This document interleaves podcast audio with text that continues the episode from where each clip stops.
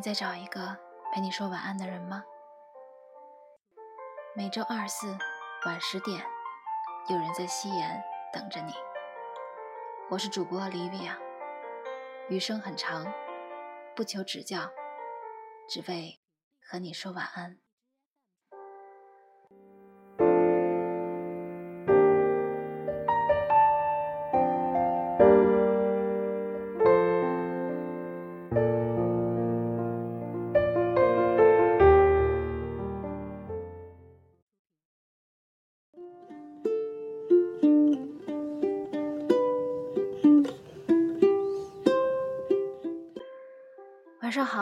这里是每周用声音与你说晚安的夕颜，我是主播 Livia。在感情中呢，彼此付出的感情多少、平衡或不平衡，都会造就不同的相处模式。每个人一路走来都是在摸索当中，我们不断的去尝试，摔倒，爬起来，再尝试。无非是在思考一个问题：究竟哪一种相处模式是最适合自己，也最能使两个人都得到幸福的呢？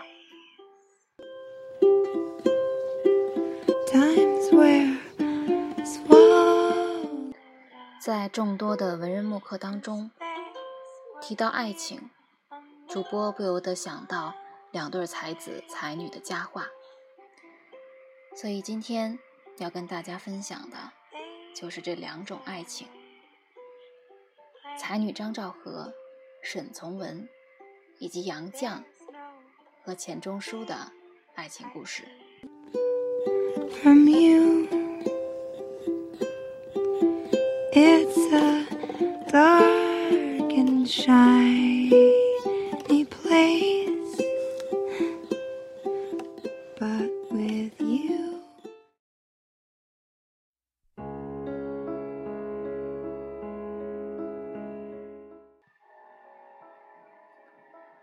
叶圣陶说：“九如巷中张家的四个女儿，谁娶了她们，都会幸福一辈子。”张兆和在这名门望族的幸福宝典中排行老三，沈从文称她为“亲爱的三三”。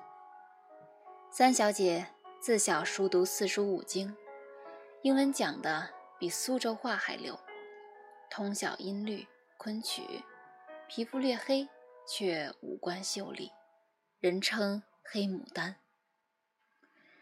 这样的女子，自小便在异性眼中散发光与热，自然练就了冷静理智、不动声色的本领。二十一岁，尚未情窦初开。在上海中学读书时，她每天都会收到十几封情书。信是从来不回的，是否有时间近月，皆未可知。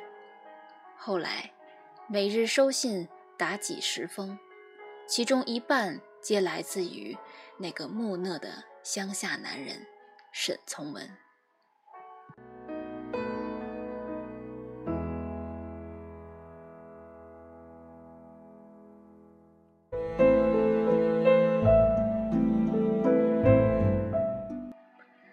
自古才子才女多佳话，张沈二人的佳话，实则一典型的单恋马拉松。人人皆知他在追她，人人皆知他爱得疯狂。整整三年，他的痴情已把他逼得无路可退。他顽固的爱他，而他顽固的不爱他，有错吗？当然没有，只是，倘若他得不到他的爱，就会枯萎，甚至死亡。而他，又是一位那么有才华的作家，不管他的热情是真挚的，还是用文字装点的，我总像有我自己做错了一件什么事。而陷入他人于不幸中的难过。三小姐说：“女人的聪明一世，糊涂一时，多半出现在谈婚论嫁之时。才女万般好，最大的劣势是不知柴米油盐的难处；而才子最大的优势是不怕失败，愈挫愈勇。”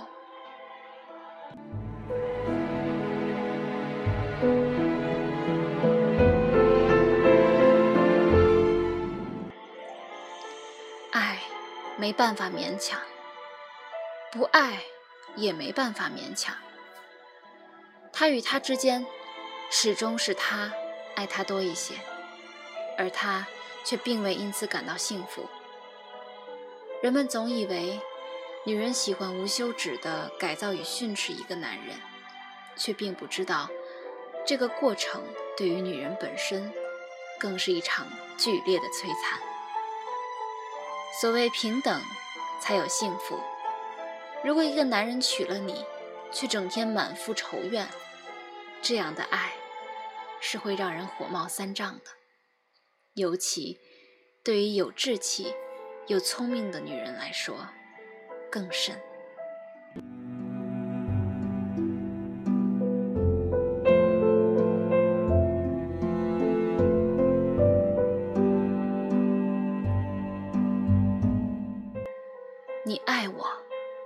与其说爱我为人，还不如说是爱我写信。那些信后来收入《从文家书》，这是本观者欲流泪的书信集。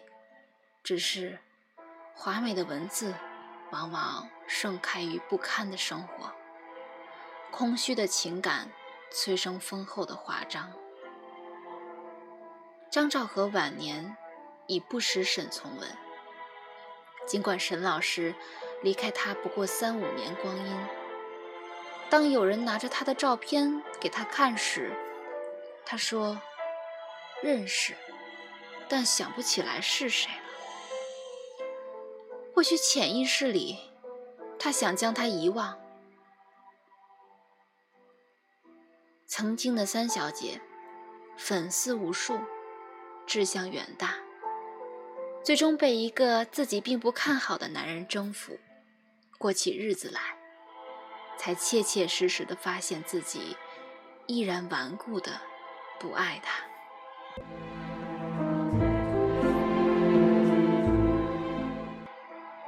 从文同我相处，这一生究竟是幸福还是不幸？得不到回答。我不理解他。不完全理解他，沈老师又可曾理解张家三小姐？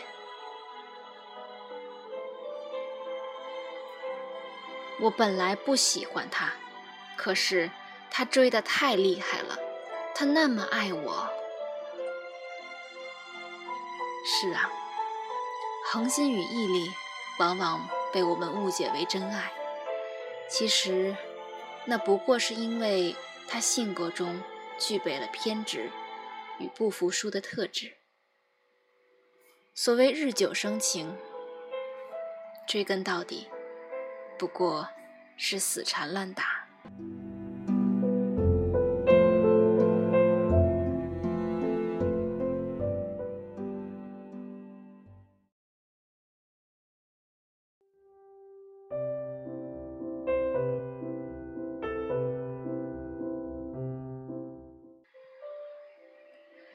杨绛说：“人生感激无尽，抱怨亦是无尽。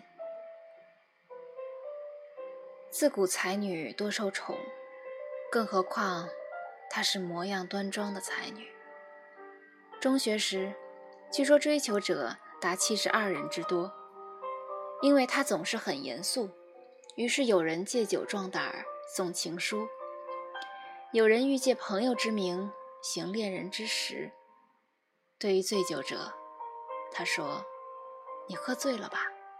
快把信拿回去，免得明天醒了后悔。”而对于要求做朋友者，他说：“做朋友可以，但这是结果，而不是过渡。”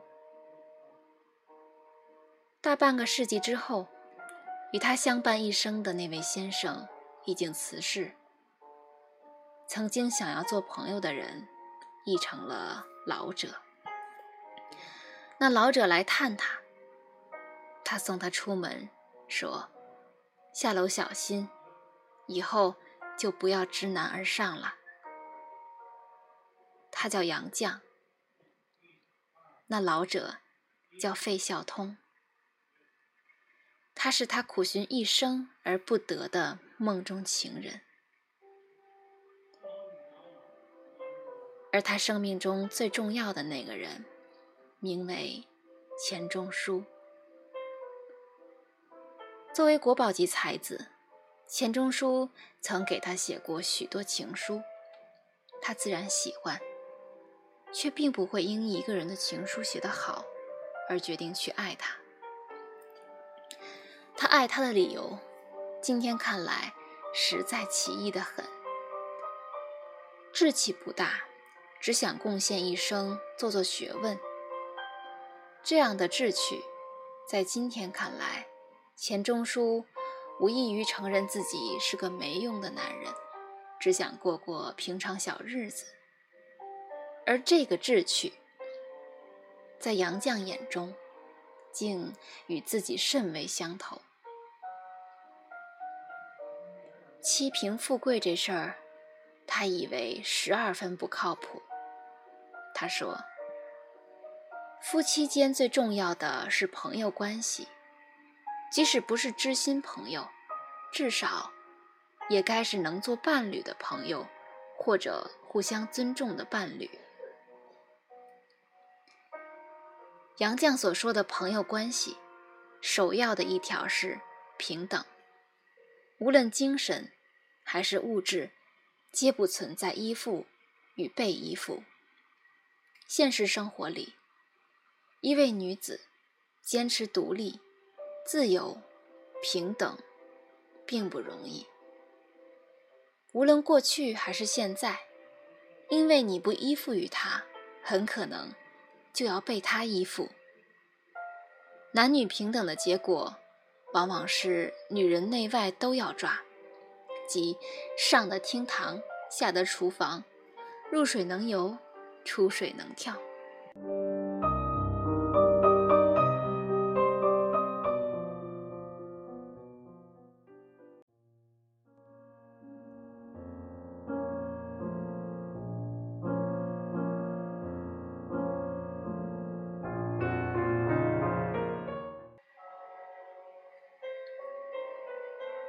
一起生活的六十三年，他与他比赛读书，比赛做学问，一起郊游，甚至曾经仕途不行，绕莱蒙湖一圈。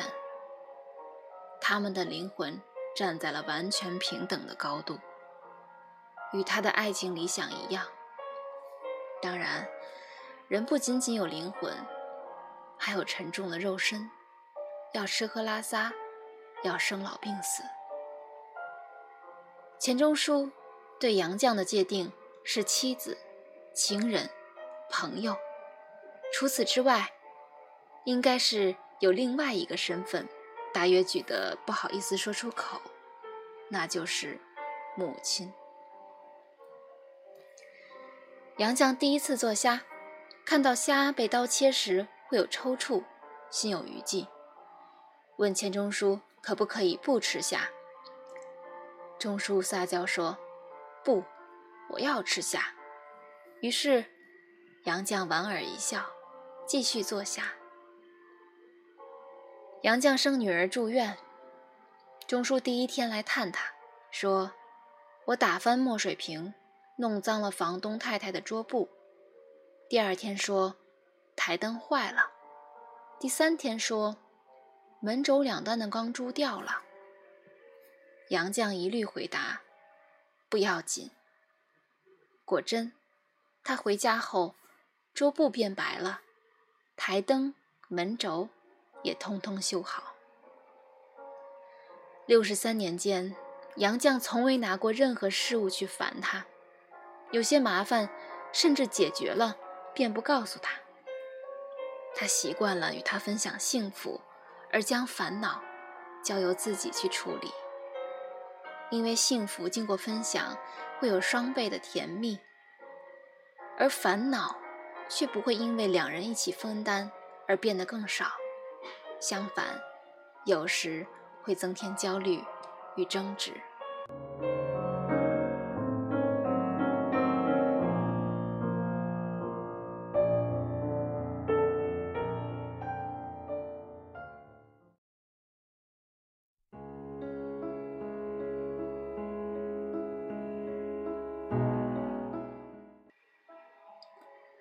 无数爱情，从童话走向悲愤怨恨、万劫不复，无不是其中的一方，甚至双方，寄希望于永恒的快乐，于是耿耿于怀那些烦恼与忧虑。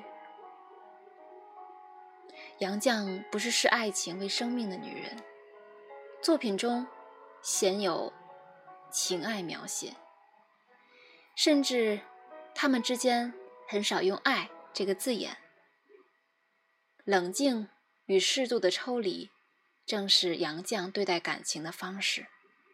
从这一点来说，他是彻头彻尾的实干家，珍惜得到的每一分，而那些没有得到的，皆是本应与自己无关的。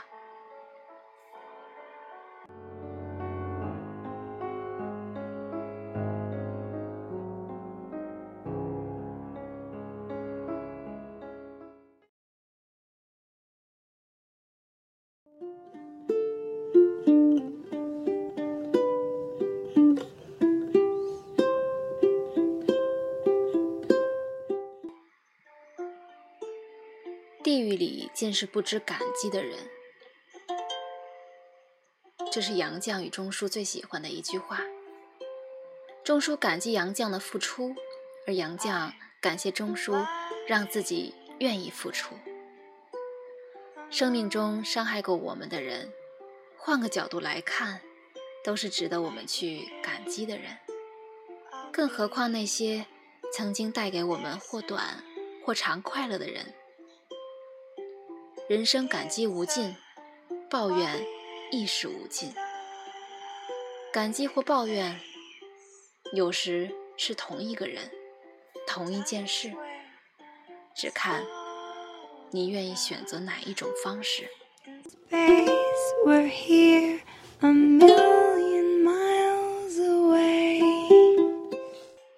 好了，今晚的节目到这里就要结束了，感谢今晚。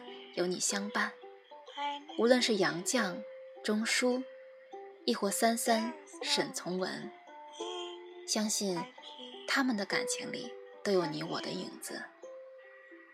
两种爱情，两种相处模式，也是两种生活态度。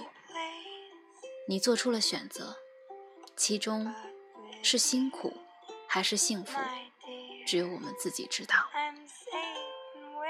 我是主播 Livia，我们下期再见。